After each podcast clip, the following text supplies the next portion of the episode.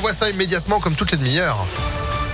Bonjour Sandrine Ollier. Bonjour Phil, bonjour à tous. À la une, la déception pour les restaurateurs de Lyon et du département. Aucun d'entre eux n'a eu de nouvelle étoile au guide Michelin. Le palmarès a été dévoilé hier. Deux établissements perdent leur macaron. Euh, l'auberge de l'île Barbe qui n'a pas rouvert depuis juin et les trois dômes dans le deuxième arrondissement de Lyon. Et puis c'est aujourd'hui le concours du Bocuse d'Or Europe. La lyonnaise Naïs Pirolet représente la France. Sur les 18 équipes en lice, 10 seront sélectionnées pour la finale du Bocuse d'Or qui se tiendra à Lyon lors du CIRA en 2023. Un drame à Caluire et Cuire. Une adolescente de 13 ans a été retrouvée morte chez elle dimanche soir, selon BFM Lyon. C'est sa mère qui l'a trouvée inconsciente vers 19h30. La jeune fille était apparemment confrontée à des difficultés familiales et scolaires. Une enquête est ouverte, mais la piste du suicide serait privilégiée. 1000 mètres carrés d'une série de cublis détruits dans un incendie cette nuit. Le feu a pris vers 2 heures du matin. 58 pompiers ont été mobilisés. Il n'y a aucun blessé.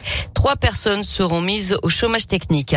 En bref, l'arrêt de la raffinerie de Fézin aujourd'hui, ça va durer neuf semaines pour une grande opération de maintenance.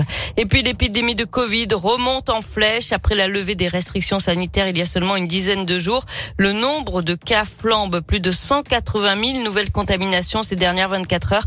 C'est 34% de plus par rapport à mardi dernier pour l'Organisation mondiale de la santé. La France et d'autres pays européens ont levé trop brutalement les mesures anti-Covid.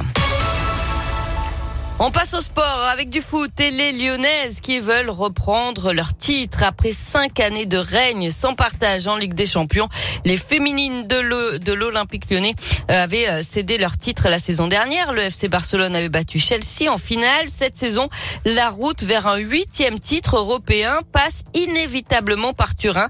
C'est là que se jouera la finale le 22 mai. C'est là aussi que l'OL dispute les quarts de finale face à une Juventus ambitieuse.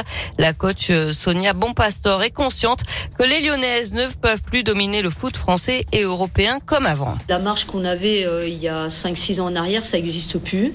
Euh, tout simplement parce que la concurrence s'organise en France mais aussi en Europe. Donc voilà, à nous, dans la réflexion à tous les étages du club, de justement innover pour garder ce temps d'avance mais dans la performance aussi, euh, d'être au plus haut niveau, parce qu'on sait que, on le voit cette année encore, euh, depuis le mois de janvier, euh, les performances sont un petit peu moins abouties, malgré la qualité de l'effectif. Voilà, on sent que c'est moins facile qu'avant. Donc voilà, il faut travailler.